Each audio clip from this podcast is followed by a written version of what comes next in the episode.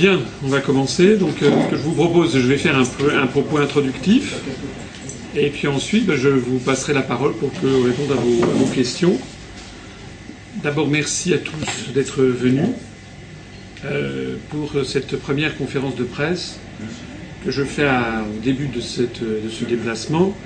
J'en ferai une seconde euh, lundi euh, de la semaine prochaine, le lundi 29, avant de repartir pour Paris puisque je passerai donc euh, cinq jours à, La Réunion et ensuite j'irai passer trois jours à, à, Mayotte avant de repasser la dernière journée à La Réunion. En propos introductif, je voudrais vous rappeler que la situation de la France est très mauvaise. Elle est mauvaise en France en général, elle est mauvaise à La Réunion en particulier. Elle est mauvaise d'un point de vue économique, d'un point de vue social, d'un point de vue diplomatique, d'un point de vue militaire, d'un point de vue culturel, j'allais dire d'un point de vue civilisationnel.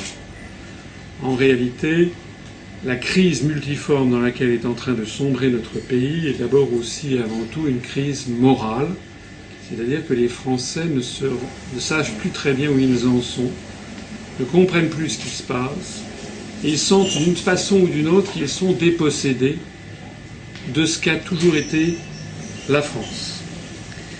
Lorsqu'il y a des sondages qui sont effectués régulièrement euh, en France, il y a des sondages récents qui ont montré qu'il y a 82% des Français qui, ne veulent plus entendre parler des partis politiques actuels. Ils voudraient un énorme coup de balai. Les résultats des sondages récents sur euh, le comment appelle-t-on ça la popularité ou la confiance, plus exactement, que suscite M. Hollande ou M. Sarkozy ou le Front National, c'est de l'ordre de 75% de Français qui ne leur font pas confiance à ces trois-là. On a donc une véritable crise. Les Français voudraient autre chose. Le problème, c'est que quand on leur propose autre chose, Hein, souvent, un certain nombre de Français ont comme réflexe Ah ben oui, mais on ne vous connaît pas. Bah, heureusement encore qu'ils ne nous connaissent pas, puisque justement, ils ne veulent plus ceux qui y connaissent. Donc il faudrait être un petit peu logique et cohérent. Et c'est un problème que nous trouvons notamment avec les grands médias nationaux en France métropolitaine, où, euh, à part l'UMP, le, les Républicains, le Parti Socialiste et le Front National, on a l'impression que, en gros, le reste n'existe pas. C'est d'ailleurs l'un des problèmes essentiels auxquels on est confronté, c'est que à la fois les Français voudraient autre chose et puis les grands médias nationaux ne le leur présentent pas. C'est comme si vous allez dans un, dans un hypermarché ou dans un supermarché, vous n'allez en général pas trouver dans un supermarché euh, le produit euh, du petit euh, viticulteur ou du fabricant de foie gras ou du fabricant de ci ou de ça que vous recherchez. Vous trouverez des produits industrialisés pour l'essentiel. Ben, c'est un petit peu la même chose avec les médias de très grande diffusion. Donc dans ce contexte, euh, je suis là pour vous présenter l'Union populaire républicaine, qui est un mouvement que j'ai créé le 25 mars 2007, le jour du 50e anniversaire du traité de Rome, qui créait le, ce qu'on appelait le marché commun, qui lançait, donnait un véritable coup d'envoi à ce qu'on appelait la construction européenne. C'était le 50e anniversaire, et si j'ai choisi cette date, c'était pour, euh, à titre symbolique, et d'ailleurs aucun de nos adversaires ne le conteste, c'était pour rappeler, voici donc déjà maintenant plus de huit ans, tous les Français, qu'ils soient de droite, du centre, de gauche, à se rassembler, à titre provisoire, pour faire sortir la France de l'Union européenne, de l'euro et de l'OTAN. Et si j'ai fait ça, c'est parce que, vous connaissez sans doute mon curriculum vitae, je ne vais pas vous le redire, on peut en parler tout à l'heure si ça vous intéresse, ou vous le trouverez sur notre site internet.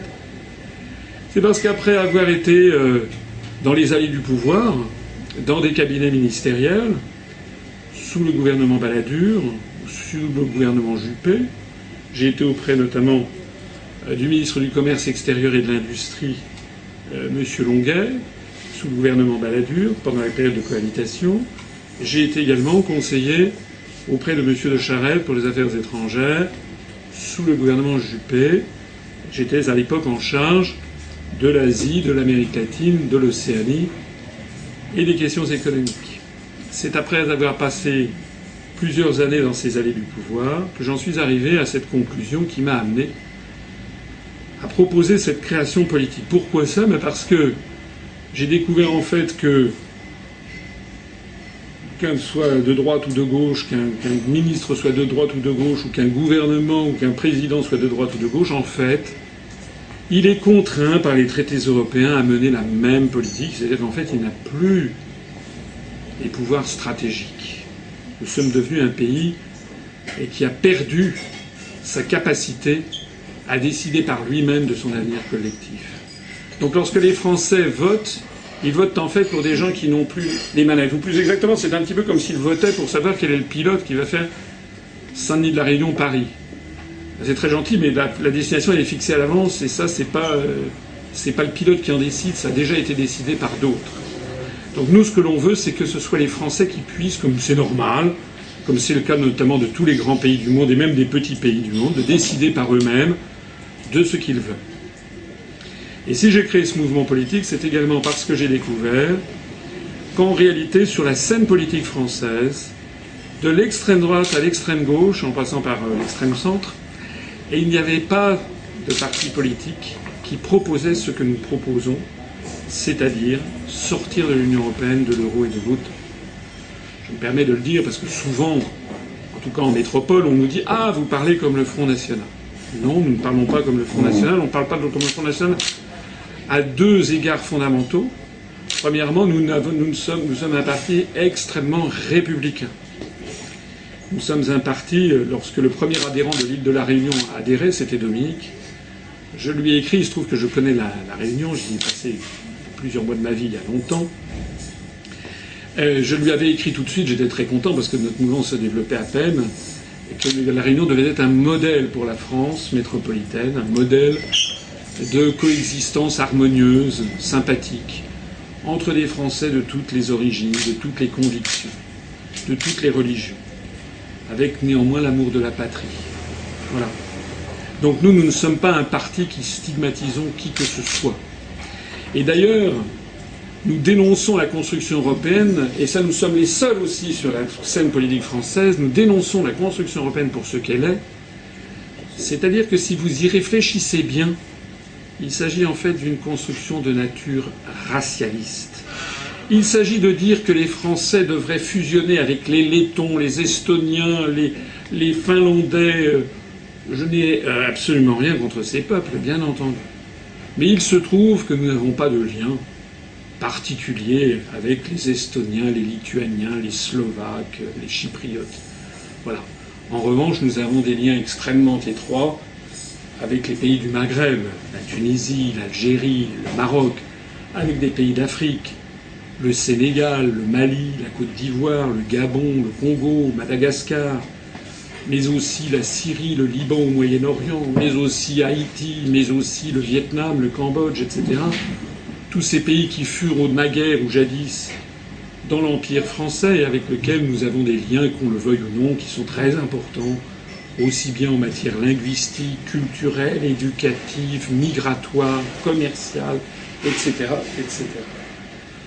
Donc, nous nous disons que la construction européenne, j'aurai l'occasion de le présenter au cours de, ces, de ce séjour à la Réunion, en fait nous emmène vers des guerres illégales, des guerres d'agression, des guerres néocoloniales. Et quand je disais ça il y a 7 ou 8 ans, les gens euh, J'étais tombé sur la tête. Malheureusement, les événements me donnent raison. Du fait de notre appartenance à la construction européenne qui est alignée sur, celle des, sur la géopolitique américaine, la France est entraînée dans des guerres et en tout cas désignée comme une espèce d'ennemi structurel l'ensemble du monde arabo-musulman d'une part, l'ensemble du monde russe d'autre part, et puis aussi finalement la Chine et puis l'Amérique latine, etc., dans le concept de ce que Samuel Huntington, un penseur américain qui est décédé il n'y a pas très longtemps, a, schématisé dans un ouvrage qui s'appelle Le choc des civilisations. Alors nous, nous ne voulons pas le choc des civilisations, nous voulons la concorde des civilisations. La deuxième chose qui nous sépare du Front National, mais aussi d'autres mouvements d'ailleurs, comme le mouvement de M. Dupont-Aignan, ou comme les mouvements comme le MRC de M. Chevènement, c'est que tous ces mouvements euh, critiquent l'Europe. D'ailleurs, ils ne sont pas les seuls, en fait, tout le monde critique l'Europe. Sauf que ceux qui critiquent l'Europe, ça s'arrête, euh, à mi-course. Comme disait Charles de Gaulle, il faut aller au fond des choses. Nous, ne faisons pas que critiquer l'Europe. Nous en tirons les conclusions opérationnelles. C'est-à-dire que nous disons qu'il faut que la France sorte de l'Union européenne. C'est un une, une série de traités. Et il y a un article, l'article 50 du traité de l'Union européenne, qui permet d'en sortir. C'est un article, nous, on avait appelé à voter non. Enfin, moi, j'ai voté non à la fois à Maastricht et à la Constitution européenne. Vous savez qu'un traité ultérieur, le traité de Lisbonne, a été ratifié dans le dos des Français uniquement par la représentation parlementaire pour adopter le projet de constitution européenne qui avait été rejeté à 55% des Français le, en, mai 2005. Mais nous, ce que nous disons, c'est que nous n'avons pas choisi les textes des traités, mais ils sont là, ils s'imposent. Et nous, nous sommes un mouvement qui respectons le droit, toujours, en particulier le droit international. Donc dans le traité, il y a un article, l'article 50 du traité de l'Union européenne, qui permet à un État d'en sortir.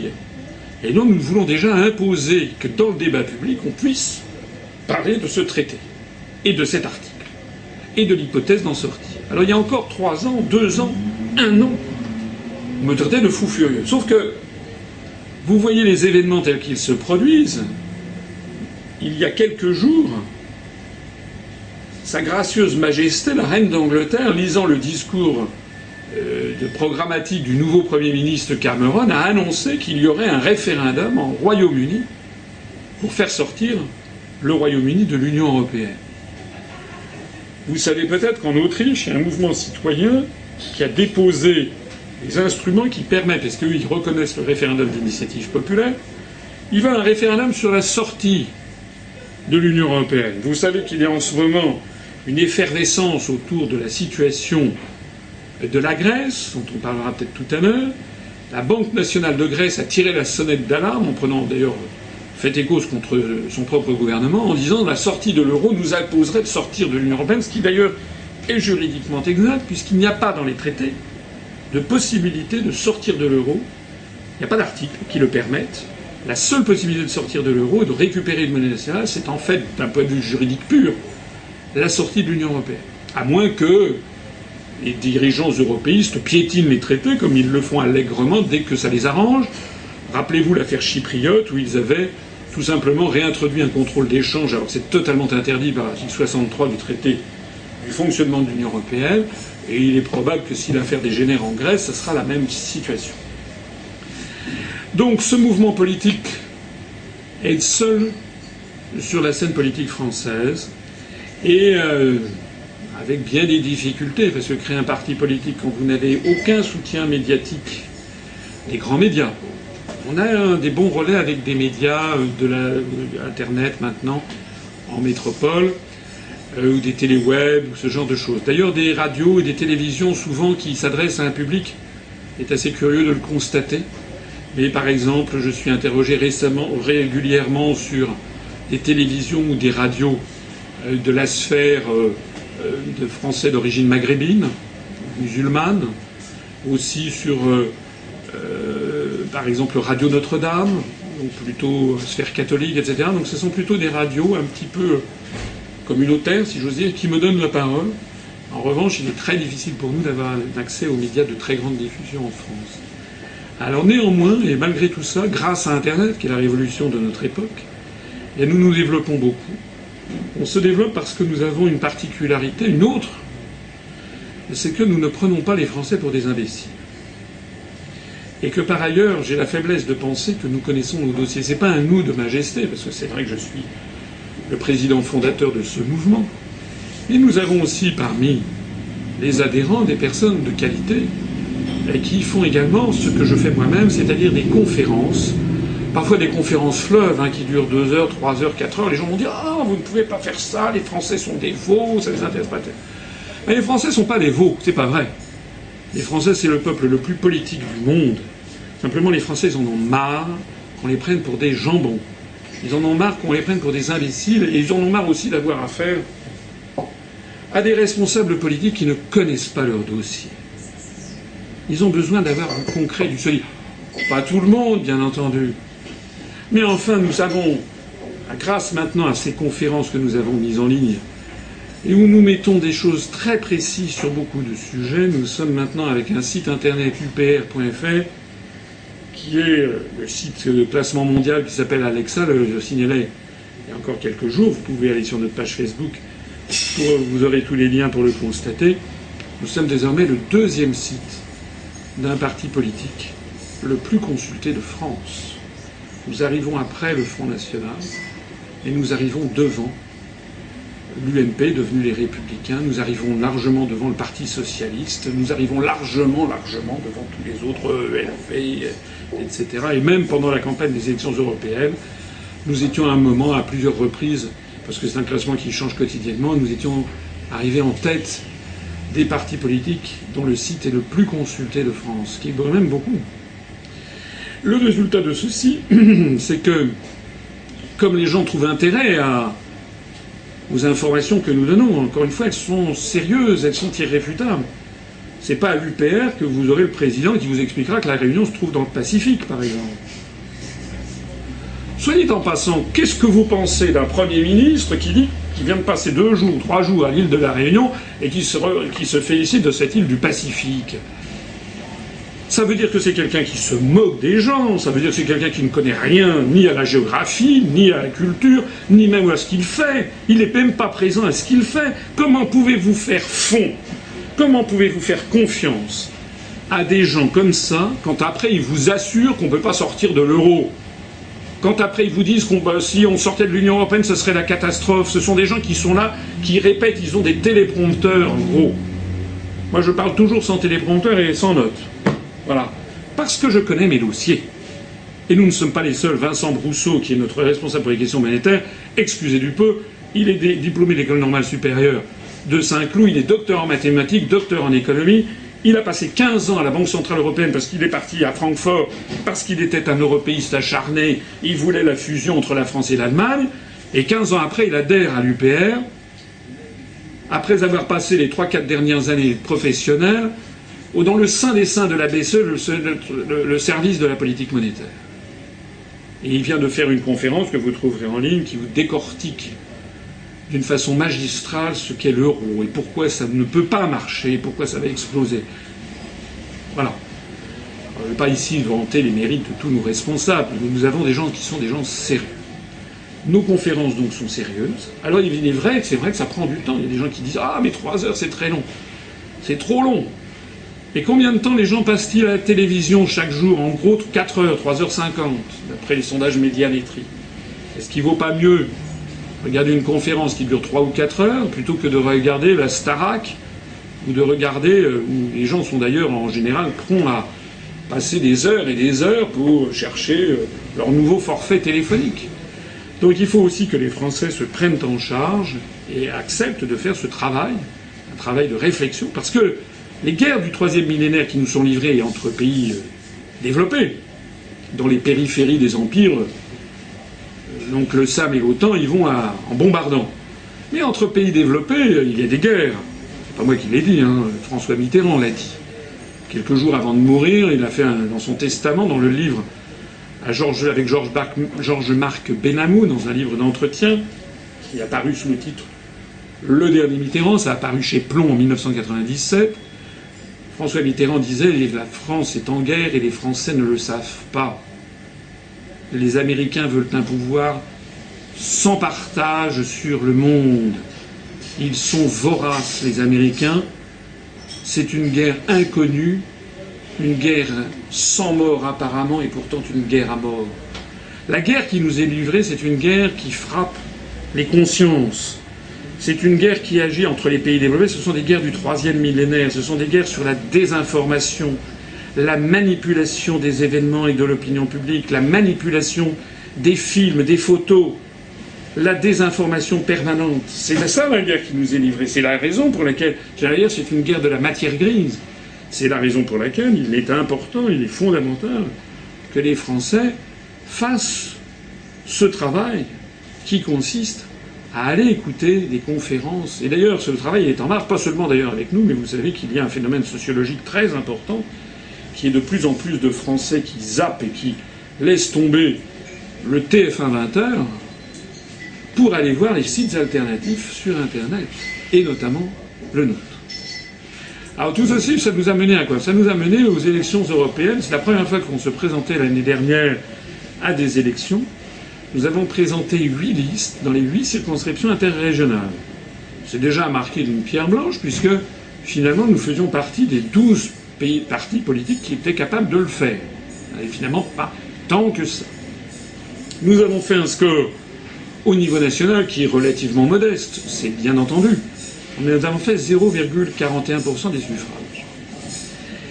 Alors certains se sont gaussés en disant Regardez, vous ne représentez rien. Oui, d'accord, mais comment voulez-vous que les gens votent pour vous si les gens ne savent même pas qui vous êtes ni, que vous existez? Si les gens ne nous ont. Je ne suis jamais passé sur TF1. Je ne suis jamais passé sur France 2. Jamais sur France Inter. Jamais sur RTL. Jamais un chouïa sur RMC, parce que le CSA avait tapé du poing sur la table. Je un chouïa aussi, dans un autre contexte, et c'est sur la francophonie. Jamais dans le Figaro, jamais dans le Monde, jamais dans l'Express, jamais dans le Point, jamais dans Paris Match, jamais dans le Nouvel Observateur, jamais dans les Échos, jamais dans la Tribune. Comment voulez-vous que les Français puissent voter si on ne leur présente pas l'existence d'un nouveau mouvement politique?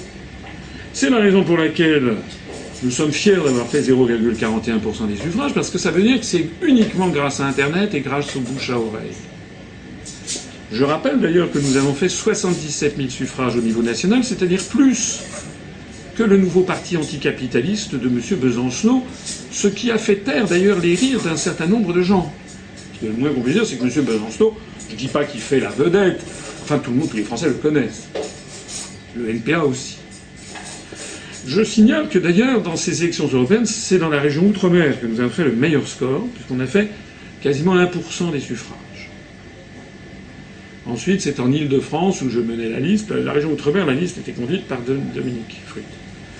Ensuite, c'est en région Île-de-France où j'ai fait 0,57%, c'est moi qui menais la liste. Je signale qu'en région Outre-mer, enfin que de tous les départements français, c'est à l'île de la Réunion que nous avons fait le meilleur score. Nous avons fait 1,18% des suffrages l'année dernière, en mai 2014. Il y avait 19 listes. En Ile-de-France, nous avons fait 0,57%, il y avait 31 listes. J'ajoute d'ailleurs pour la petite histoire que de toutes les communes de France, c'est également Outre-mer, c'est à la Désirade, euh, en Guadeloupe, euh, que nous avons fait le meilleur score avec 37% des suffrages. Veux dire qu'il y avait une forte abstention et puis que nous avons sur place un adhérent, une adhérente en l'espèce extrêmement dynamique. J'ajoute qu'on avait fait également de très bons scores. Par exemple, en Nouvelle-Calédonie, on avait fait quasiment 1% des suffrages. D'ailleurs, répartis, ça m'avait surpris, sur tout le territoire de la Calédonie, et pas seulement à Nouméa. On avait fait, pour ceux qui connaissent la Calédonie, à Yengen, à Bouraï, à, à Thio, à Point-Dimier, on avait fait des voix. Alors, nous nous sommes présentés de nouveau aux élections départementales en mars dernier, dans 14 cantons, pour tâter le terrain. On n'a pas présenté personne outre-mer. Dans ces 14 cantons, nous avons eu le plaisir d'avoir des scores qui se sont singulièrement améliorés depuis les européennes, puisque nous avons, si on compare le canton par rapport au canton, euh, la même, circonscription, on a regardé les scores qu'on avait fait aux européennes en, mai 2014 par rapport à mars 2015. En dix mois, dans tous ces cantons, notre, le nombre de nos voix a été en moyenne multiplié par 3,5. Vous savez, les, pour les spécialistes de, politologues, ce qui est le plus important, c'est de regarder le nombre de voix qu'il y a dans les urnes. C'est plus important que les pourcentages. 3,5 fois plus. Et en pourcentage, nous avons évidemment aussi beaucoup augmenté, puisque nous avons fait, il y a sur les 14 cantons, un seul, nous avons fait moins de 1%, c'est dans, à, Nice, dans l'un des cantons de Nice où nous avons fait 0,8% des voix. Dans 10 cantons, nous avons fait entre 1 et 2.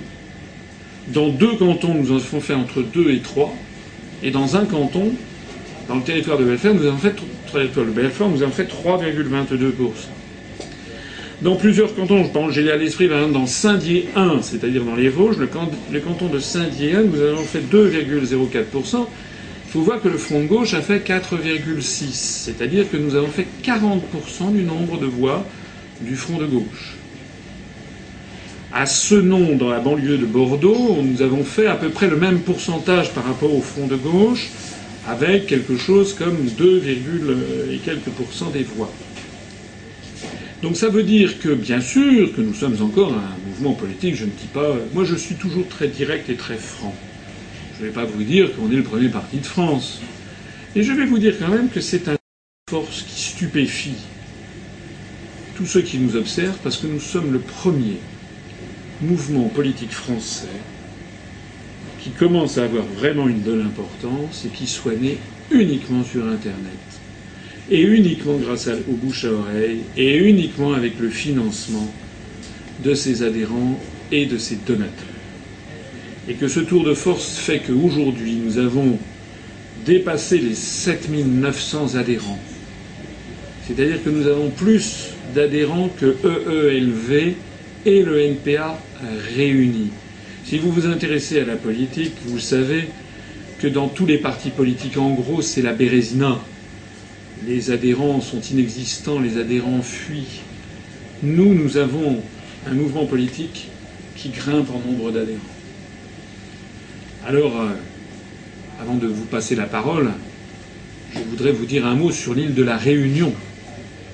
Je voudrais vous dire un mot sur l'île de la Réunion parce que d'abord c'est une île qui est chère à mon cœur. J'y ai passé, c'était il y a 27 ans. J'ai, je crois, comme on dit en créole, j'ai connu la Réunion longtemps. J'ai connu la Réunion il y a 27 ans. C'était pour moi un éblouissement. En fait, ça correspondait à un petit rêve d'adolescent. J'avais eu un, bon camarade au, lycée euh, dont le père avait été, dans les années, au début des années 70, avait été sous-préfet de Saint-Pierre de la Réunion. Puis il était revenu en métropole. Et puis, comme c'était un bon copain, il me parlait souvent de la Réunion. Euh, moi, je rêvais d'aller à la Réunion. Puis j'ai pu, le jour où j'ai pu y aller, c'était euh, quand j'étais à, à l'inspection générale des finances. J'ai mené une mission de trois mois pour la petite histoire, c'était le contrôle de la caisse de crédit agricole de l'île de la Réunion, plus également la situation de l'industrie sucrière. Il y avait à l'époque trois usines sucrières euh, à la Réunion. Euh, donc j'y avais passé du, du temps et j'ai été revenu ébloui par la beauté de ce département, par la gentillesse de ses habitants, par l'harmonie qu'il y a entre ces Français de toutes origines et de toutes convictions, tout ceci qui m'avait beaucoup séduit. Et si je vous parle de la Réunion, c'est parce que nous allons aller au régional de décembre. Nous comptons aller dans toutes les régions de métropole. On va essayer, mais c'est pas facile, d'aller en Martinique, en Guadeloupe. C'est pas facile parce que là, il faut beaucoup de monde. Alors, on est en train de changer de, niveau. Hein. Pour les européennes, il fallait avoir à peu près 200 candidats sur toute la France. Pour les, pour les régionales, il faut 1800 candidats et moitié homme, moitié femme. Selon ces lois sur la parité qui pénalisent évidemment les mouvements politiques de faible ampleur parce que, eh bien parce que les femmes, c'est connu, ont en général une plus grande réticence à s'engager en politique. Parce que je pense qu'elles sont plus scrupuleuses que les messieurs. je vois souvent, on a des adhérentes, je dis mais si, venez, euh, elles, sont, elles ont une meilleure conscience peut-être de l'engagement que ça, que ça représente. Néanmoins, nous allons être présents donc dans toutes les, toutes les circonscriptions en métropole, et puis nous serons présents aux élections régionales à La Réunion. Donc je suis venu à La Réunion, d'abord c'est un plaisir, deuxièmement euh, je suis venu pour faire ce que je fais dans toute la métropole, c'est-à-dire pour m'adresser à mes compatriotes qui vivent à La Réunion en leur parlant comme à des adultes et en faisant ce qu'aucun responsable politique ne fait. Je ne vais pas passer en coup de vent, moi. Hein en vous disant vous êtes formidable, vous êtes une formidable île du Pacifique, et puis je, pars. Non, moi je ne prends pas les gens pour des imbéciles, je vais m'adresser au public qui voudra bien venir m'écouter, et je vais faire une série de conférences qui commencera dès ce soir d'ailleurs à Saint-Pierre au domaine des pierres, où je vais faire une conférence sur faut-il avoir peur de sortir de l'euro? Je vais donner aux gens qui voudront bien venir des informations que je crois assez inédites, sauf si vous êtes déjà allé sur notre site, sur ce que c'est que l'euro. C'est pas du tout une monnaie unique, hein. contrairement à ce qu'on dit. C'est même pas une monnaie commune, c'est un faisceau de monnaies homonymes. Mais en fait, tous les États ont gardé leur monnaie nationale. C'est d'ailleurs une des raisons du drame. On va vous expliquer tout ça, puis je vais vous parler aussi de ce qui s'est passé en Suède en 2003, comment on a terrorisé les Suédois en leur disant si jamais vous n'entrez pas dans l'euro, ça va être la catastrophe. Depuis 12 ans, on ne parle plus de la Suède parce que la Suède se porte. Je sais pas qu'elle se porte, c'est pas la Chine, c'est pas le Singapour, mais enfin la Suède est un pays qui se porte beaucoup mieux que tous les pays de la zone euro. Et puis on envisagera ce soir ensemble qu'est-ce qui va se passer si on sort de l'euro, très concrètement? Hein, je vous donnerai des informations qui vous réjouiront. Et j'en parlerai, j'en profiterai pour expliquer les malheurs de l'euro, et notamment sur une île comme l'île de la Réunion, où nous avons une monnaie qui est beaucoup trop élevée par rapport à la compétitivité de l'économie française en général, et réunionnaise en particulier. Ça n'est pas sans lien hein, avec le chômage extrêmement élevé qui existe dans cette, dans cette île. Dimanche, donc demain, je ferai un petit tour de force. Je ferai deux conférences, l'une après l'autre, qui auront lieu donc à, Saint-Leu. La première qui portera euh, sur qui euh, qu'arrive-t-il à la France et à la Réunion, justement, où je creuserai les sujets que je viens d'évoquer à l'instant.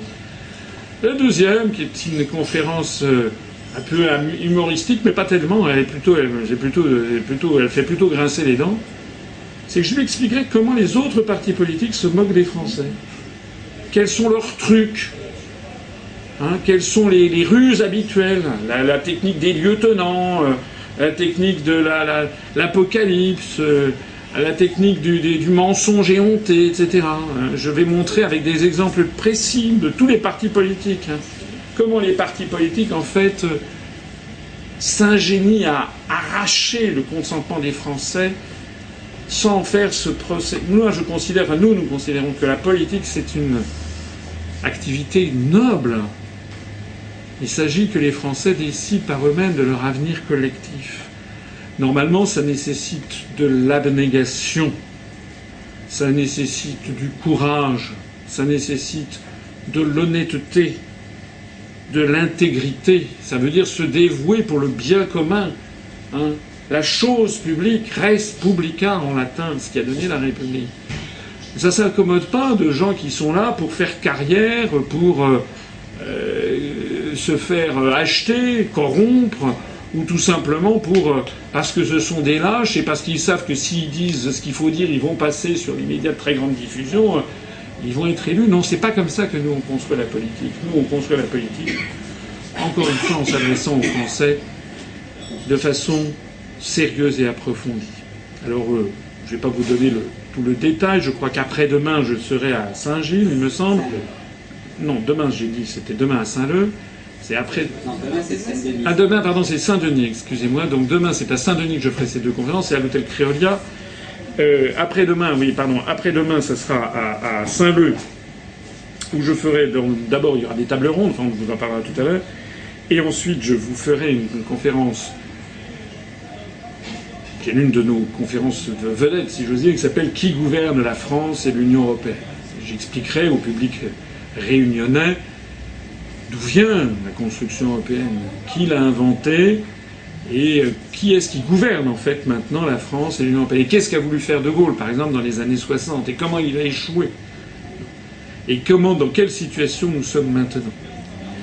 Euh, Ensuite, le lendemain, donc le mardi 23, je serai donc à, Saint-Gilles, où je ferai une conférence peut-être euh, qui va encore plus vous surprendre sur les origines cachées de la construction européenne.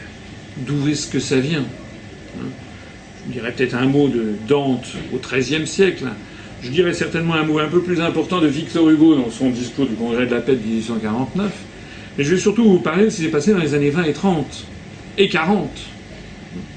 Comment est-ce que ce sont des grands conglomérats anglo-saxons, allemands, anglais et américains qui ont euh, poussé la construction d'une Europe sans frontières pour avoir un grand marché comment ces, entreprises ont financé, promu l'accession au pouvoir d'Adolf Hitler. Comment ensuite Adolf Hitler et Mussolini ont bâti une nouvelle Europe? En quoi consistait la collaboration?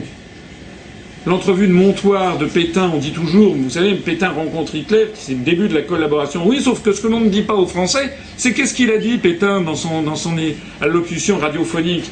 Il a dit J'invite les Français, il faut qu'on fasse, que nous collaborions avec l'Allemagne pour bâtir la nouvelle Europe. On oublie toujours ce morceau de phrase. Je vous expliquerai comment les discours qu'on entendait en France en 1941-1942 au mot près sont les mêmes que ceux qu'on entend aujourd'hui. Je vous expliquerai aussi comment, euh, après la Seconde Guerre mondiale, les Américains ont récupéré le projet, ont récupéré d'ailleurs l'un des auteurs principaux, Walter Hallstein, un juriste, le juriste d'Hitler, qui a été ensuite embarqué aux États-Unis dans le cadre de l'opération Paperclip, pour ensuite, comme l'ont fait les Américains, reprendre les élites nazis. Ils l'ont fait dans un certain nombre de circonstances. Werner von Braun, le père des fusées V1 et V2, qui est devenu le père de la fusée Apollo.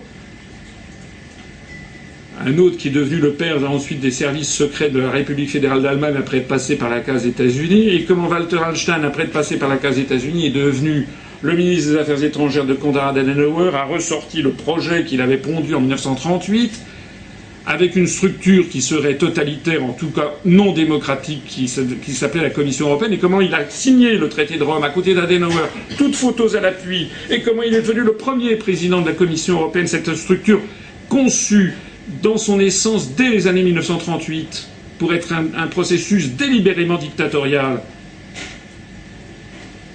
Ah oui, ça va changer effectivement des discours à l'eau de rose où on vous explique que de toute façon on ne peut pas sortir de l'Europe, et si, ça serait s'isoler du monde. Nous, on dit que sortir de l'Europe, c'est pas s'isoler du monde, c'est au contraire renouer avec le monde. Le jeudi, euh, excusez-moi, le mercredi 24, je referai la conférence sur euh, qu'arrive-t-il à, la France et à la Réunion, que je prononcerai donc demain à, Saint-Denis, je la referai à Saint-Benoît. Parce que je pense qu'il est bien de le faire à différents endroits de, l'île. Et puis, euh, le jeudi, après des tables rondes, je ferai une conférence qui, elle aussi, est sans équivalent sur la scène politique française, qui s'appelle Le jour d'après, et qui va évoquer comment faire pour sortir de l'Union européenne, de l'euro, d'autant concrètement, hein, comment ça va se passer, minutieusement, c'est quoi l'article 50, qu'est-ce qu'il va falloir faire, et puis quelles en seront les conséquences? Est-ce que ça va être l'apocalypse ou pas? Ça se rappelle le jour d'après, c'est un clin d'œil par rapport au, film Le jour d'après. Euh, d'ailleurs, conférence sans équivalent sur la scène politique française, c'est d'ailleurs normal, puisqu'aucun parti politique, à part le nôtre, ne s'est jamais posé la question en profondeur de savoir comment on en sort. Comme il ne le propose pas, hein, j'ai dit souvent, je le redis, on offre une caisse de six bouteilles de champagne à quiconque nous montrera une profession de foi d'un autre parti politique, je pense notamment au Front National ou à DLR, DLF, M. Dupont-Aignan, ou MRC, qui dit il faut sortir de, on propose de sortir de l'Union européenne. On propose de sortir de l'euro. Comme par hasard, au moment fatidique, il y a l'envoi des professions de foi à tous les électeurs, ce document qui fait foi, qui ensuite est envoyé à la bibliothèque, au moment fatidique, ah oh mince, ils ont d'un seul coup un oubli, ils n'en parlent pas. Allez regarder la profession de foi de Mme Le Pen en, 2002, en 2012. Il n'y a même pas le mot euro. Sur les quatre pages qu'elle a envoyées. C'est bête, hein ah. Comme par hasard. Allez voir la profession de foi de M. Dupont-Aignan. Il n'est absolument pas question de ce que les grands médias disent qu'ils proposent, mais en fait, quand vous revenez au texte, non, il n'y a pas d'engagement. Et comme ils ne prennent pleinement de ces engagements, vous avez vu que le Front National vient de faire un groupe parlementaire au Parlement européen pour une Europe des nations et des libertés, avec euh, ce que tout le Parlement compte d'extrême droite, eux, ils sont pour une Europe blanche, hein, en gros. Une Europe anti-arabe, anti-musulmane, c'est ça en fait. Donc nous, nous avons, et c'est la preuve, vous la verrez, c'est que nous sommes le seul mouvement politique à être entré dans le vif du sujet, puis à expliquer, mais voilà, on peut en sortir. Il y a une vie après l'Union européenne. Hein. La construction européenne, c'est comme la construction du socialisme. Hein. Paraît-il que c'était la loi de l'avenir, paraît-il qu'on ne pouvait pas en sortir, puis Au bout de 74 ans, on a éteint les lumières, c'était terminé, et maintenant on s'était trompé depuis tout. Ben là, c'est la même chose qui est en train d'arriver. Voilà. Donc nous, on explique qu'il ne faut pas avoir peur, au contraire, c'est la voie de la Libération. Et puis alors ensuite, le vendredi 20, le samedi 21, le dimanche, euh, excusez-moi, le vendredi 26, le samedi 27 et le dimanche 28, j'irai à Mayotte, dont je n'oublie pas que c'est un département qui est grand comme, enfin, qui a en, en superficie, c'est pas un très grand département, c'est l'équivalent de, la, ville de Paris et du Val-de-Marne, mais en population, c'est trois fois le département de la Lozère. Et ici, à La Réunion, je me rappelle, quand j'étais venu il y a, il y a, 20, il y a 28 ans, en 87, il devait y avoir quelque chose comme 520 000 habitants. Non, il y en a 840 000 habitants. Ça devient, c'est le 25e département le plus peuplé de France. Nous avons affaire donc à, des choses qui sont, qui sont sérieuses. Alors, Mayotte a les mêmes problèmes que la France et, et que la Réunion, le même problème que les régions ultrapériphériques comme le sont les départements d'outre-mer, mais a en plus des problèmes spécifiques à Mayotte. Et là aussi, je ferai deux conférences à Mayotte avant de revenir le lundi, donc comme je vous l'ai dit tout à l'heure, pour tenir euh, une euh, conférence de presse qui ne se tiendra pas au même endroit et qui se tiendra à Saint-Denis, et pour faire, si vous le voulez bien, un bilan de ce déplacement, un bilan de mes conférences, des tables rondes aussi, parce que je ne suis pas là uniquement pour venir vous dire euh, des choses, je suis aussi là pour venir écouter des choses. Moi, je prends du temps euh, sur euh, mon activité personnelle et professionnelle pour consacrer du temps aux gens. Donc ça doit être un échange réciproque. Moi, je viens vous dire nos analyses, les présenter au public. Je suis aussi là pour les écouter, d'où ces tables rondes que nous ferons à la fois lundi donc à Saint-Leu et également jeudi.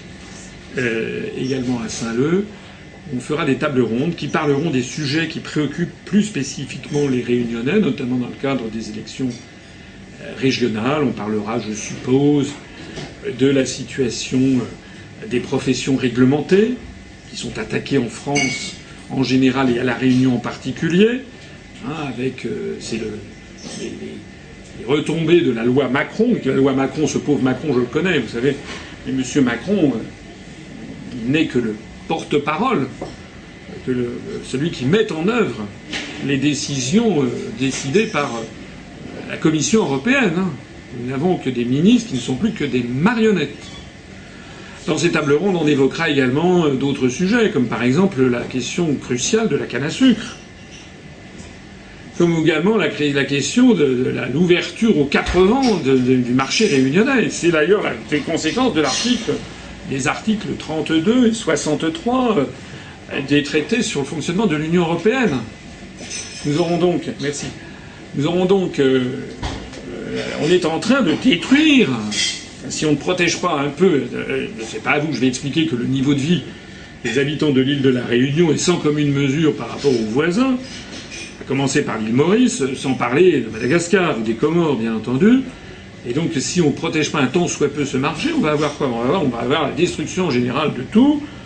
C'est d'ailleurs ce qui se passe en France métropolitaine. On transformera la Réunion en une, espèce de musée. On aura le musée de la canne, ce que, le musée de ce que ce fut, le musée de la canne à sucre, le musée du rhum, le musée de ci, le musée de ça, le musée de la vanille. Alors il y aura effectivement des restaurateurs, peut-être des, hôteliers, des, chauffeurs de taxi, des gardiens de musée qui feront visiter. Et ça, ça nourrit pas toute une population. Hein. C'est exactement la même situation que celle qu'on a en France, avec une montée en puissance du chômage constant. Et comme par ailleurs on est inondé euh, de, inondé de production américaine et états-unienne, comme si c'était le modèle civilisationnel, alors que c'est une société extrêmement dysfonctionnelle, la société américaine. Il ne se passe pas de semaine où ça tire pas dans le tas aux États-Unis. On l'a encore vu il y a trois jours. Il y a, un type qui est allé dans une église, il a, tué neuf personnes. Mais c'est toutes les semaines que c'est ça. Hein. C'est ça qu'on nous propose en valeur. Après, on s'étonne évidemment qu'en métropole ou à La Réunion, le taux de, le taux de, criminalité augmente. Nous, on ne l'explique pas de façon euh, par des motifs racistes ou racialistes. Nous, on le dit parce que c'est un modèle civilisationnel que l'on nous impose et qui revient en fait à avoir un chômage structurel de plus en plus élevé.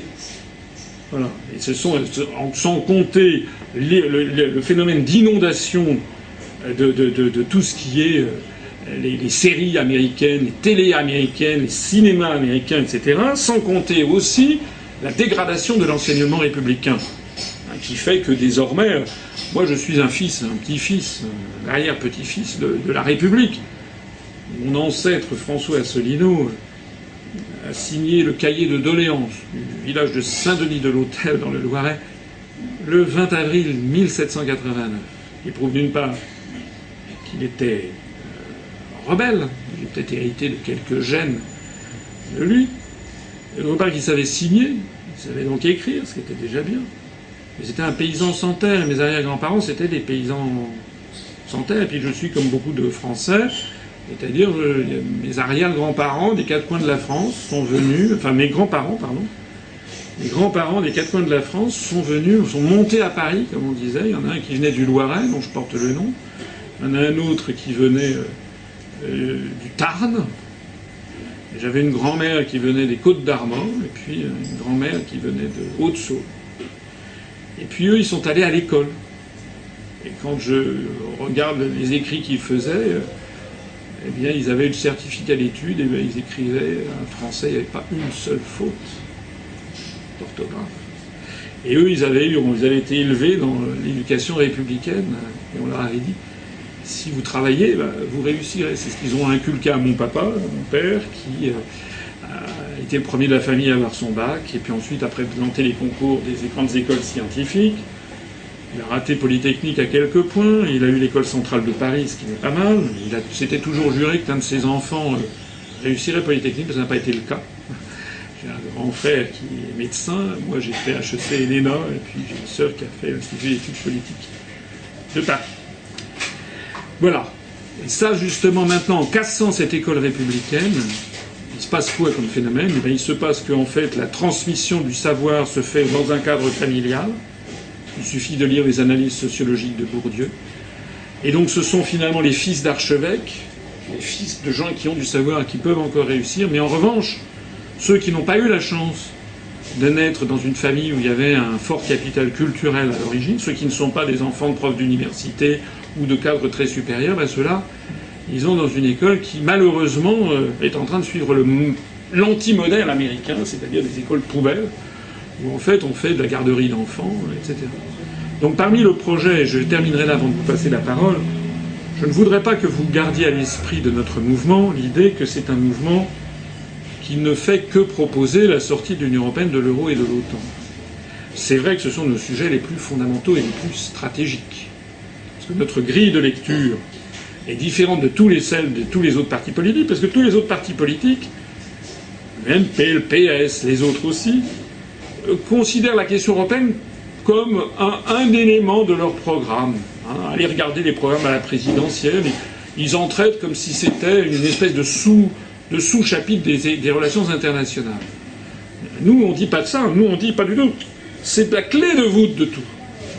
Puisque toutes les décisions dans tous les secteurs, économiques, monétaires, social, services publics, etc., etc., diplomatiques, tout est décidé en fait par les traités européens et verrouillé par les traités européens. Donc euh, ça ne sert à rien de proposer des programmes si on ne règle pas déjà ce problème. C'est exactement comme s'il y avait eu des élections sous, sous Vichy en 1942, où il y aurait eu des programmes où on aurait parlé de l'éducation, de l'économie, de ci et ça, puis il y aurait eu un truc, un petit peu un petit sous-projet en disant Bon, et puis alors vis-à-vis des troupes d'occupation, qu'est-ce qu'on fait? Non. évidemment, vous allez trouver que la comparaison est peut-être un petit peu excessive. Elle n'est pas si tant que ça. Bien sûr, ça ne nous échappe pas qu'il n'y a pas de, concentration, de camp de concentration, du moins pas encore. Ça ne nous échappe pas euh, que la situation. Il euh, n'y a pas des tanks dans les rues de Paris, ça c'est vrai. Mais comme le disait l'académicien Michel Serres il n'y a pas très longtemps, quelques années, il disait il y a plus d'anglais à Paris, d'affiches en anglais ou de, sur les murs de Paris qu'il n'y en avait en allemand du temps de l'occupation. Parce que de notre, à notre époque, la vassalisation d'un pays, ça ne se fait pas de la même façon ça se fait de façon sournoise, subreptice, j'en ai parlé tout à l'heure. Donc notre parti politique propose effectivement comme projet principal de récupérer la souveraineté nationale, mais exactement comme ce fut le cas en 43-44, nous avons un programme qui est un copier-coller, à certains égards, du programme du Conseil national de la résistance de 1944. C'est-à-dire, vous le trouverez ici, on vous en remettra, vous pourrez aller aussi sur notre site internet, vous pourrez d'ailleurs me voir, j'ai fait une présentation qui dure la bagatelle de 5 heures, et où vous montrera comment notre programme s'est aussi s'inspirer des idéaux de nos ancêtres, de nos aïeux, de la résistance, c'est-à-dire notamment rétablir des services publics, c'est-à-dire notamment la sécurité sociale, que nous voulons inscrire dans son principe dans la Constitution européenne, c'est-à-dire aussi rétablir la liberté, la, la, la, comment dirais-je, le secret des correspondances, comme c'était écrit dans nous, le secret des, correspondances à notre époque, c'est la surveillance généralisée. Nous, nous voulons lutter contre la surveillance généralisée qu'on nous impose au nom d'un prétendu terrorisme qui menacerait tout le monde. Ce que nous voulons nous aussi, c'est euh, redonner à l'école son, son, son, sens républicain. On veut également libérer les grands médias des puissances d'argent. On veut exactement ce qu'était le programme de la résistance. un jour, euh, j'étais, pour une fois, j'ai été invité par euh, Ruquier sur la télévision dans l'émission n'est pas couché. C'était la seule et unique fois. C'était une émission enregistrée dans les conditions du direct, 55 minutes. Ça a été diffusé, ça n'a pas été diffusé dans les conditions du direct. Le précipité final, ça a été 18 minutes. Ils ont enlevé, euh, j'ai dû parler 8 minutes. Donc ils ont entièrement charcuté ce que j'avais dit. À un moment, Laurent Ruquier m'avait dit Mais oui, mais vous proposez un programme hérité du CNR de 1944, vous regardez l'avenir dans un rétroviseur. Je lui ai dit Attendez, d'abord, ce programme, il est euh, au bout du jour, en 2014. Et je lui ai dit, mais vous savez, le programme des États-Unis d'Europe, c'est le discours de Victor Hugo de 1849. Donc vous, vous me reprochez d'avoir 70 euh, ans de retard. Vous, vous en avez euh, en réalité 160. Euh, Ils ont coupé. Ils n'ont pas diffusé. Eh oui. Qu'est-ce que ça veut dire, ça? Ça veut dire qu'il y a des grands fondamentaux. D'ailleurs, la France a besoin des services publics, c'est pas nouveau. Je l'explique dans ma conférence sur l'histoire de France que je ne présenterai pas ici, mais que vous trouverez sur Internet. Ça, fait depuis euh, Louis IX, hein, depuis Saint-Louis, avec les établissements de commun profit en 1245, que les Français souhaitent avoir des services publics, parce que l'âme française, que veulent avant tout les Français, c'est quand même une société où, au grand moment d'une vie, les moments les plus dramatiques, dans le sens euh, fondamentaux, qu'ils soient heureux ou malheureux. Les moments les plus importants d'une vie, c'est-à-dire la naissance, l'éducation, la maladie, la mort, que lors de ces quatre grands moments d'une vie, eh bien, tous les Français, en gros, soient égaux, quelles que soient leurs origines sociales, leurs convictions politiques et religieuses, y compris ceux qui n'en ont pas. Ils veulent que les gens globalement soient égaux. Les sociétés inégalitaires à l'américaine, ça n'est pas notre genre de beauté. Et heureusement, hein, je rappelle qu'il y a des dizaines de millions d'Américains qui n'ont quasiment pas de couverture sociale, qui vivent dans l'indigence. C'est la raison pour laquelle nous voulons être fidèles à ce modèle français et républicain. C'est ce que Dominique et toutes les personnes qui seront avec lui divulgueront, diffuseront lors des élections régionales où on traitera certainement de sujets euh, locaux, hein, bien entendu. On, aura sans doute un autre mot à dire sur le projet de route, de, ce, projet euh, pharaonique là, pour, euh, pour aller de, Saint-Denis au, port. Donc des sujets, de la canne j'en ai parlé, etc. Tout ça, on en parlera, mais fondamentalement, cette campagne s'inscrira dans ce qui est le plus important, c'est-à-dire la destinée de notre pays. On dira aussi un mot, mais c'est moins crucial peut-être à la Réunion qu'en métropole, sur le charcutage des régions. Hein, et euh, notamment, j'ai fait une conférence que je ne présente pas ici sur l'île, mais que vous trouverez sur Internet, qui s'appelle Mais pourquoi veulent-ils donc fusionner les communes, supprimer les départements et agrandir les régions? Qu'est-ce qui se cache derrière alors que les Français ne demandent rien Là aussi, il y a une volonté qui se cache derrière, et je n'hésite pas à le dire, parce que c'est la réalité. La volonté qui se cache derrière, c'est le démembrement de la France. Ce n'est pas un fantasme. La politique d'Europe des régions est une politique qui est menée avec un entêtement, un esprit de suite depuis maintenant plusieurs années, même on peut dire plusieurs décennies, qui vise, évidemment personne ne le dira jamais, évidemment si vous le dites on vous prend pour un libris, de moins en moins, Regardez ce qui se passe en Espagne avec les demandes récurrentes d'indépendance de la Catalogne. Ça ne fait d'ailleurs que croître et embellir. Regardez ce qui se passe au Royaume-Uni avec l'indépendance de l'Écosse. Regardez ce qui se passe avec la Belgique. Je rappelle d'ailleurs que l'ancien président euh, du, Conseil européen, euh, qui s'appelait euh, M. Van Rompuy, est un indépendantiste de la Flandre. Regardez tout ce qui se passe sur ces phénomènes régionaux, qui les subventionne, qui est-ce qui est derrière en disant il faut que l'Alsace, il faut que la Bretagne traite directement avec Bruxelles? L'objectif final, c'est bien le démembrement de la République française. Et une fois qu'on aura tout démembré, ben évidemment, déjà que la France vis-à-vis des États-Unis d'Amérique a du mal à faire valoir son point de vue, vous imaginez bien que s'il n'y a, plus de France, plus d'Espagne, euh, plus de Royaume-Uni, euh, eh bien, ça sera l'Empire aura triomphé. Je vous remercie de votre attention. Je suis là pour répondre maintenant à vos questions après ce long préambule, mais j'espère qu'il vous a intéressé et qu'il vous a permis de mieux comprendre qui nous étions et ce que nous venons faire ici parmi vous.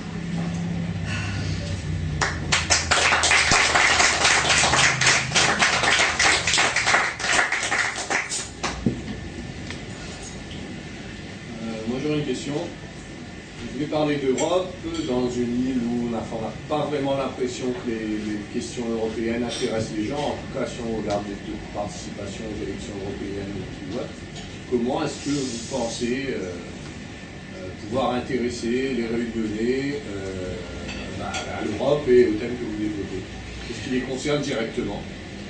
Alors c'est une question à laquelle on est confronté depuis huit ans. Est-ce que c'est pas uniquement vrai de la. C'est vrai, c'est encore plus vrai des régions ultra-périphériques, des RUP, comme on dit dans le langage bruxellois. C'est vrai. C'est vrai que ça paraît très très loin d'ici l'Europe. Mais vous savez, en France métropolitaine, beaucoup de gens se désintéressent complètement de ces questions. Ah, un peu moins maintenant. Depuis quelques années, notamment, on a contribué au fait que les gens commencent à s'y intéresser de plus. Nous sommes confrontés à quelque chose qui est diabolique pour la première fois, je crois, dans l'histoire des hommes, nous avons une dictature qui est en train de s'installer par la complexité et l'ennui. Parce que quand vous parlez des questions européennes, excusez-moi la, vulgarité du propos, ça fait chier tout le monde. Essayez, parlez-en autour de vous. Les gens diront, bah, au bout de trois minutes, mais qu'est-ce que là Tu as décidé de gâcher ma soirée, là? Parlez-en vos amis. Oui, oui, mais tu me prends la tête avec tes questions. Ah, ça renvoie Adolf Hitler, Staline euh, euh, ou, Napoléon au rang d'aimables plaisantins. Avant, on avait des dictatures qui s'imposaient par la coercition, par la force, la force. Maintenant, non. On a un truc qui se prétend très très démocratique, et puis qui est tellement compliqué que les gens ne veulent pas s'y intéresser. D'ailleurs, d'une certaine façon, ça ne les concerne pas puisque ça concerne 28 États. Ils ne savent même pas si on faisait un sondage en demandant quels sont les 27 autres pays à part la France. Faisons un sondage ici, là on sort de là. Je, doute qu'il y ait plus d'un pour cent de bonnes réponses. Il y a un autre phénomène que l'on a mis dans la tête des gens, on a mis deux phénomènes très importants. On a mis dans la tête, premièrement, que l'Europe c'est la paix. Alors circuler, il n'y a rien à voir. Nous on dit non, justement, l'Europe c'est la guerre. Ah, ça, c'est tout à fait nouveau. Quand je disais ça il y a 7-8 ans, les gens disaient que j'étais tombé sur la tête. Mais maintenant qu'on voit que la France soutient à Kiev, en Ukraine, un gouvernement issu d'un coup d'État fomenté par les États-Unis, un, gouvernement dans lequel il y a des liens avec le parti Svoboda, qui est un parti néo-nazi.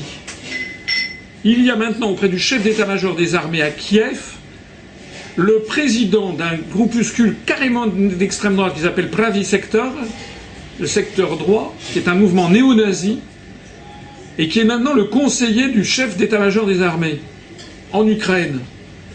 Vous savez peut-être, en tout cas je l'explique dans mes conférences, que la France refuse à l'Organisation des Nations Unies de voter en faveur de la résolution présentée chaque automne par la Russie qui demande que l'on condamne la commémoration et la glorification des Waffen-SS en Lituanie, excusez-moi, en Lettonie et en Estonie. Il y a 130 États du monde qui approuvent cette euh, résolution. Il y en a trois qui la refusent. C'est les États-Unis, le Canada et les îles Marshall. il y en a une cinquantaine qui s'abstiennent, dont la France, par solidarité européenne. nous nous expliquons ça nous entraîne vers la guerre.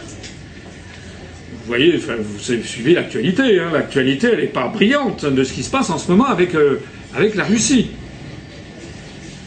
La deuxième chose qu'on a mis dans la tête des, Français, et en particulier des Réunionnais, on a dit, l'Europe, oui, ça, pose des problèmes, mais heureusement que l'Europe est là, ça nous donne de l'argent. Heureusement, si, l'Europe n'était pas là, que feraient les agriculteurs? La première chose que j'ai vue là, en, débarquant à Gilo, là, à l'endroit où il y a les, douaniers, la police de l'air et des frontières, on, d'ailleurs on court vite puisqu'on arrive de Paris, première chose que j'ai vue, c'est un panneau avec marqué la réunion, se construit grâce à l'Europe, avec le drapeau bleu aux étoiles d'or. Je suis venu aussi pour expliquer, pour tordre ce, canard, c'est une arnaque, parce que d'où vient l'argent versé par l'Union européenne? C'est ça que je viens expliquer aussi aux Réunionnais, mais il n'y a pas que les Réunionnais, hein, c'est pareil dans toute la France. Vous savez comment ça marche, hein, le, fonctionnement de l'Union européenne? Comme disait De Gaulle, hein, l'Europe, ça n'est jamais que que l'argent et les fonctionnaires que les États ont mis dedans. Figurez-vous que chaque année, en gros, la France verse en gros 24 milliards d'euros à l'Europe, qui sont prélevés de façon indolore, c'est notamment au moment, c'est sur les droits de douane qui sont au moment de l'entrée des produits venant, en France. Mais les droits de douane, c'est payé par qui? C'est payé par les Français, ça se retrouve dans le prix de vente. C'est une espèce d'impôt sur la consommation. Donc c'est prélevé, alors personne n'y voit rien. Hein.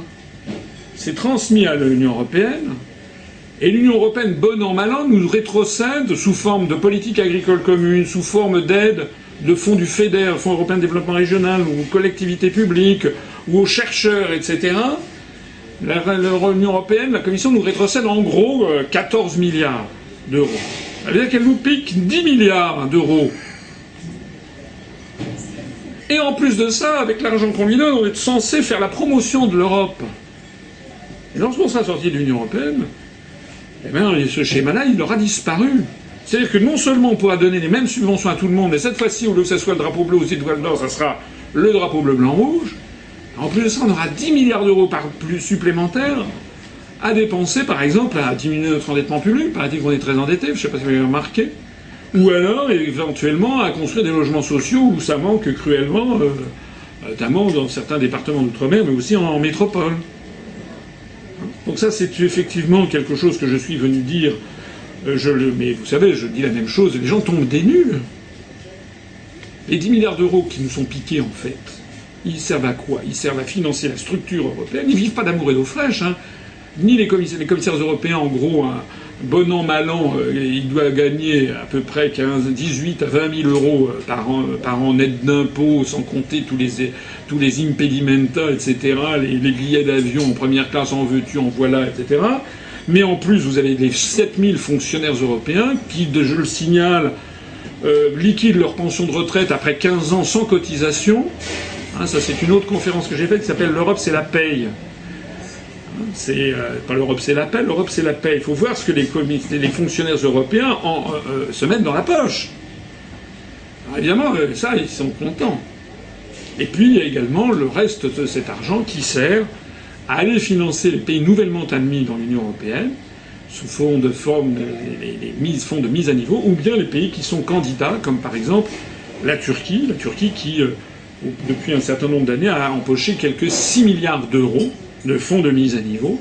Et comme la France paye à peu près 16% du budget de l'Union européenne, ça veut dire que les Français, sans qu'ils le sachent, ont versé un milliard d'euros à la Turquie pour que la Turquie entre dans l'Union européenne. J'ajoute à ce propos que euh, c'est typique, hein, cette affaire de Turquie. Euh, l'affaire de l'entrée de la Turquie dans l'Union européenne, vous avez l'extrême droite qui dit oui, les Turcs, les musulmans, on n'en veut pas. Bon, nous, c'est pas ce qu'on dit. Pas ce qu'on dit. Nous, on dit pourquoi la Turquie doit-elle entrer dans l'Union européenne, à votre avis, et pas la Russie? Ça, c'est une bonne question que vous devriez poser à votre, député. Parce que non d'une pipe, en gros, en gros, la, Russie, tout le monde sait que la Russie est quand même plutôt un pays européen, la Turquie est quand même plutôt un pays non européen, même si ça se discute, puisque vous savez qu'après au XVIe siècle, notamment, les armées de Soliman le Magnifique sont arrivées, au XVIIe siècle sont arrivées jusqu'au mur de Vienne en Autriche le siège de Vienne en 1683 a été un siège euh, où, pour la première fois, les Ottomans ont été battus. C'est d'ailleurs à cette époque qu'a été inventé le croissant que l'on mange la viennoiserie. Vous savez, c'était justement un symbole du croissant des drapeaux ottomans. Après, l'Empire ottoman est rétrogradé, donc actuellement, il n'y a plus qu'une toute petite partie de la Turquie en, Europe. Et en gros, on peut dire que globalement, c'est un pays extra-européen. Extra Mais nous, ce que l'on dit, c'est très différent. On dit, aux, on dit aux gens pourquoi est-ce que la Turquie doit entrer dans l'Union et pas la Russie? C'est parce qu'en réalité, ce qui se cache derrière, c'est une géopolitique voulue par Washington qui consiste à encercler la Russie par le sud-ouest, d'une part, et à surveiller le Moyen-Orient à partir du plateau anatolien d'autre part. C'est une stratégie qui date de au moins 50 ans. La Turquie est entrée dans l'organisation du traité de l'Atlantique Nord par le, notamment dès les années 50, et que les Américains veulent faire coïncider autant que faire se peut le périmètre de l'OTAN, qui est un périmètre militaire, et le périmètre de l'Union européenne, qui est un périmètre politique. En fait, ce sont les deux médailles du même asservissement. C'est ça que nous on dit. Et nous on dit on s'en fiche que la Turquie entre ou non dans l'Union européenne, nous on veut en sortir de cette affaire. Voilà ce que l'on dit. Mais enfin, il faut quand même savoir que euh, ce sont des sommes qui sont quand même considérables, qui sont versées par les Français. Par exemple, ici, euh, on parle beaucoup des questions de continuité territoriale. Si j'ai bien compris, d'ailleurs, il est question de squeezer euh, les versements de l'État, euh, parce que la, France, le budget français, ne sait plus où trouver de l'argent. Donc paraît-il qu'il faut trouver de l'argent pour...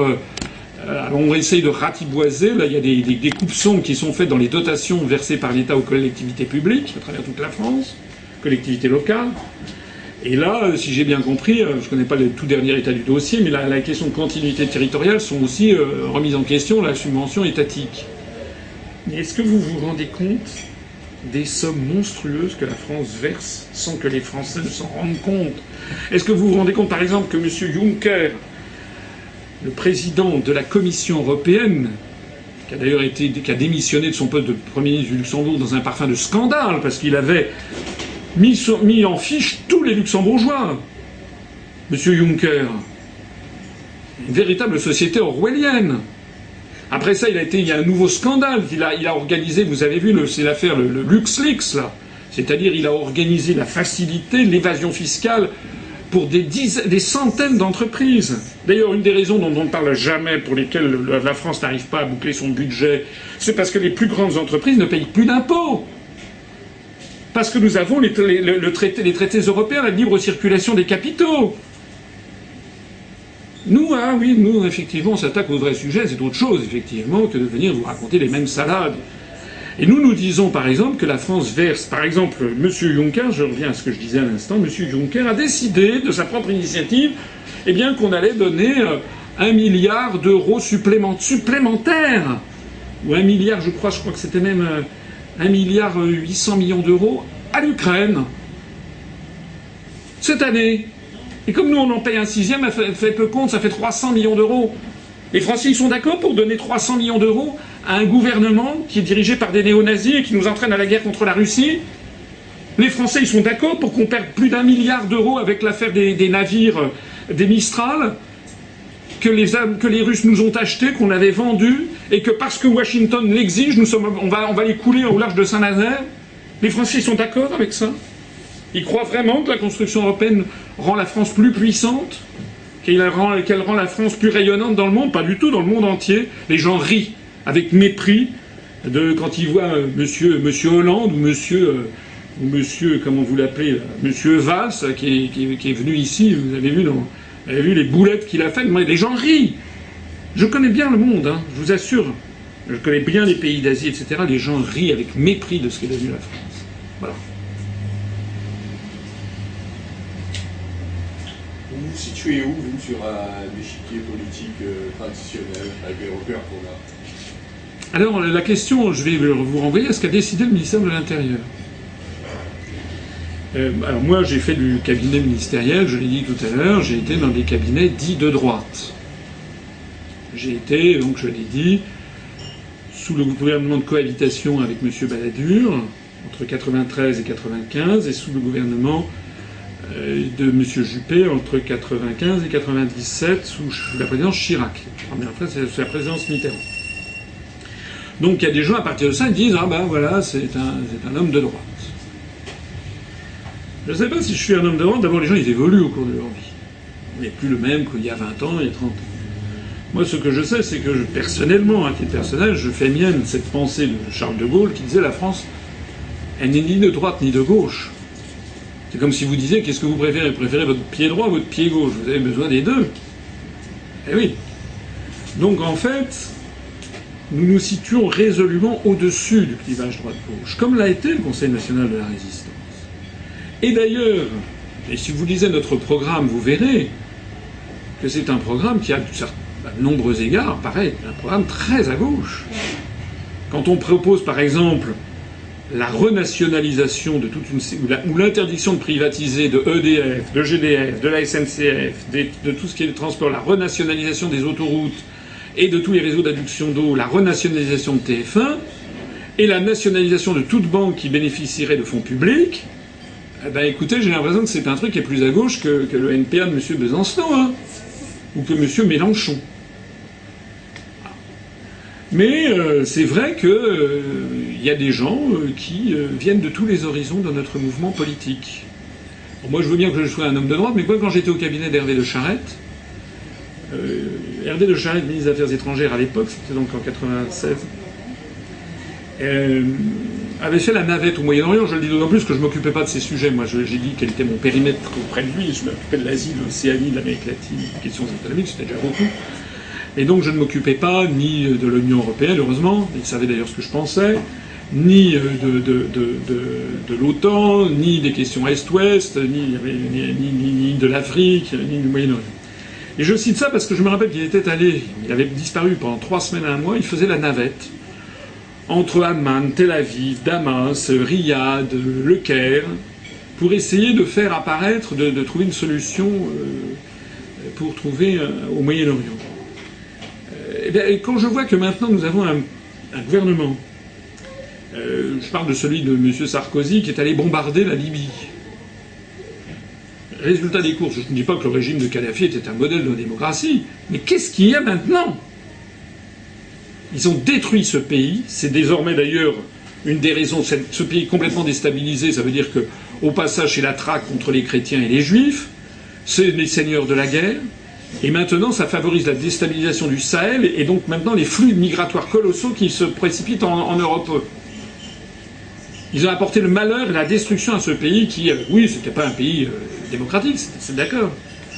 Ah, le gouvernement actuel, lui, il, est allé bombarder enfin, la Syrie. Alors oui, c'est vrai, le gouvernement de Bachar el-Assad n'est pas un gouvernement démocratique, c'est d'accord.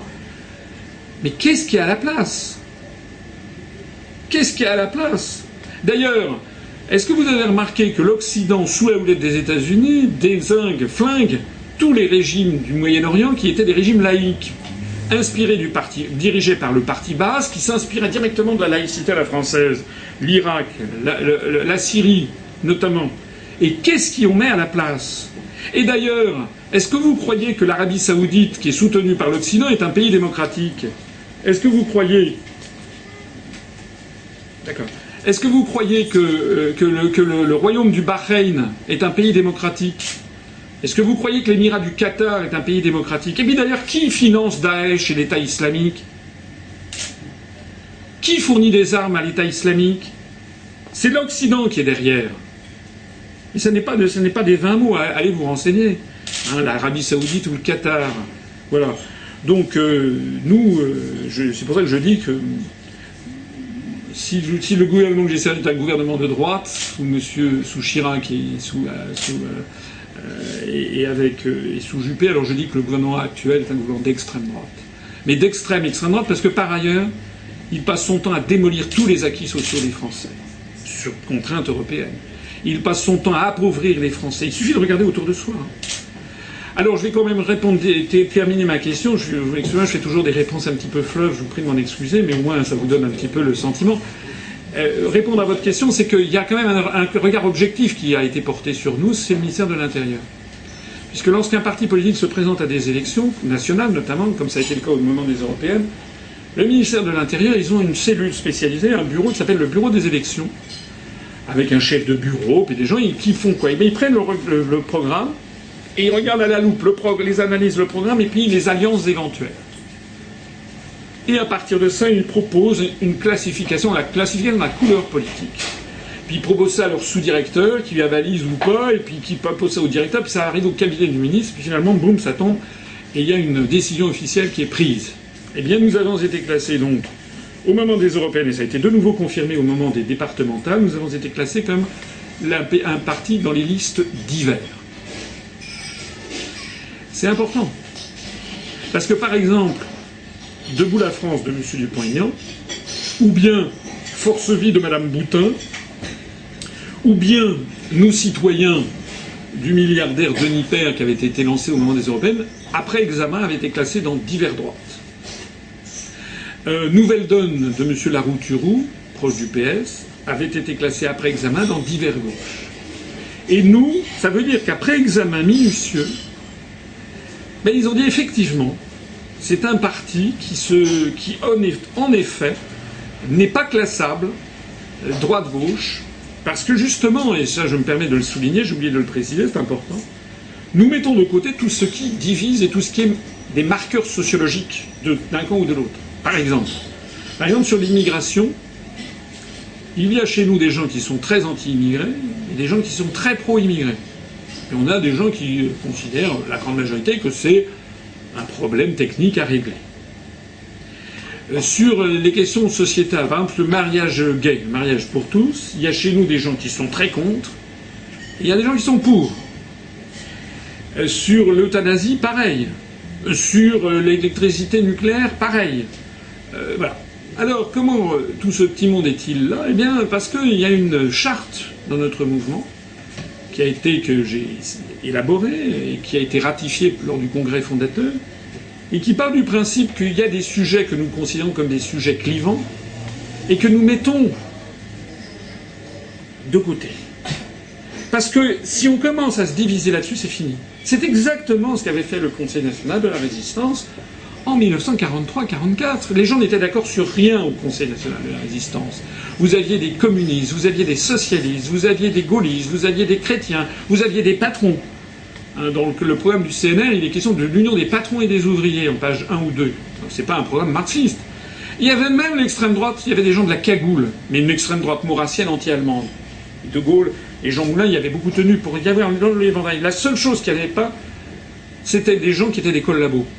C'était, on rassemblait tous les Français sur un programme, c'est vrai s'est inspiré du CNL, sur un programme qui, par ailleurs est, dense, hein, n'est pas uniquement ça, c'est un vrai programme du CNR, mais c'est vrai que tous ces sujets qui sont des sujets extrêmement polémiques, nous les mettons de côté, et nous disons qu'une fois arrivés au pouvoir, eh il y a trois grands sujets qui seront mis sur la table.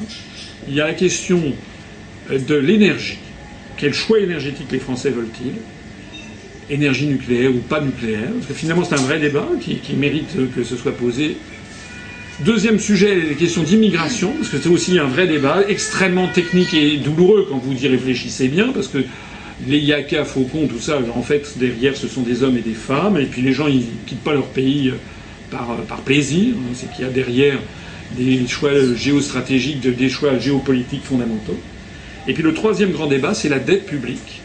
Quelle est l'origine de la dette? Est-ce que cette dette, elle est bien légitime? Comment est-ce qu'on va faire pour la... Donc ça aussi, ce sont des, grands sujets.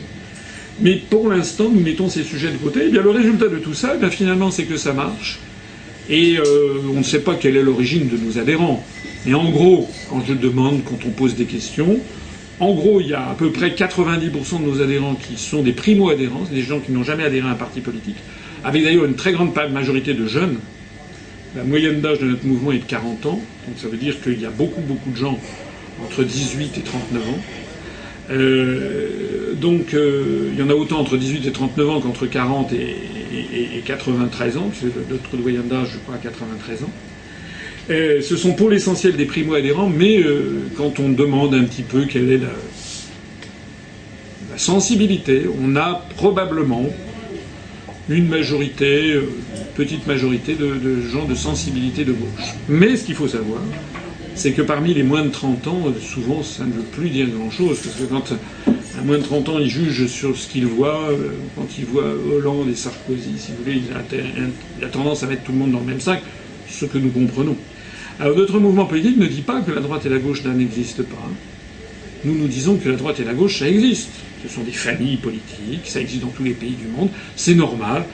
Hein, les, hindous euh, ont théorisé ça, si on peut dire, d'un point de vue théologique, avec euh, d'un côté Vishnu, qui est le principe de conservation, de préservation, d'identité, mais aussi, ça c'est les côtés positifs, mais aussi les côtés négatifs, c'est le principe d'immobilisme, de, nécrose, de sclérose, etc. Et puis l'autre côté, c'est Shiva, qui lui, c'est la, destruction, c'est le, c'est euh, la, révolution, etc. Ça, c'est les côtés euh, pas forcément positifs, mais le côté positif, c'est le progrès, euh, l'innovation, etc. Donc c'est un peu. Bon, bah, toutes les sociétés, elles sont, sont entre ces deux pôles. Et il est normal qu'il y ait ces deux pôles. Ce que l'on dit, nous, c'est que actuellement, ces deux pôles n'ont plus de sens. Parce que lorsque les gens votent à droite ou à gauche, ils ont les mêmes politiques. Et nous, nous sommes là pour rétablir ce sens.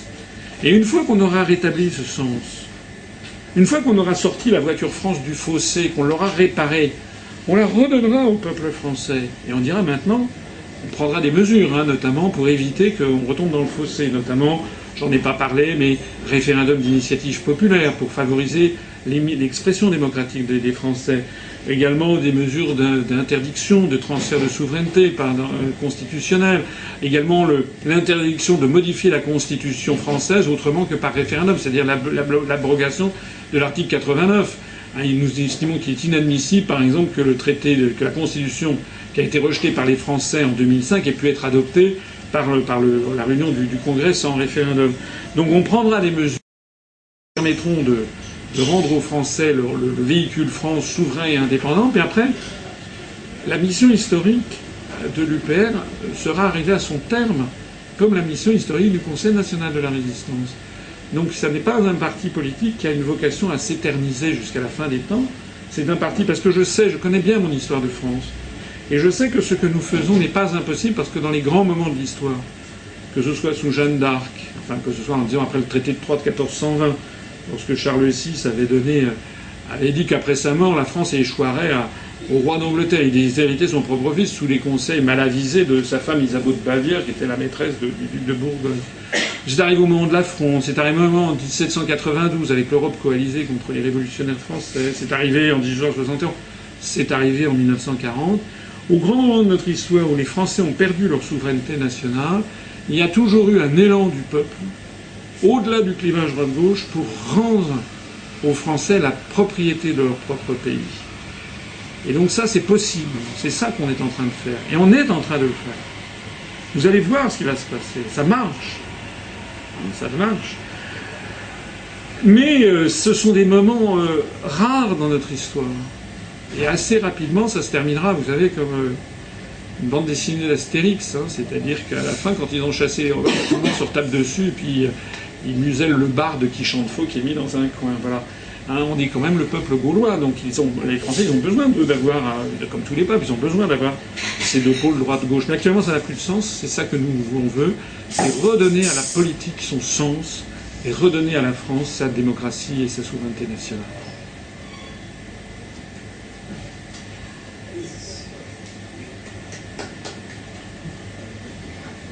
Est-ce qu'il y a encore d'autres questions?